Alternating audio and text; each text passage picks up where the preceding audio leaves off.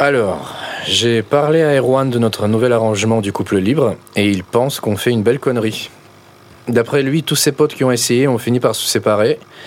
Et euh, je sais que ça va te hérisser le poil, mais euh, il dit que comme c'est déjà les femmes qui contrôlent la séduction, c'est un peu tendre le bâton pour se faire battre. Lui, il dit que à la limite, tu pourrais coucher avec une meuf, mais qu'il faudrait pas que tu couches avec d'autres mecs. Voilà. Bon, je dis pas que je suis d'accord, mais c'est intéressant d'entendre tous les arguments. Qu'est-ce que t'en penses?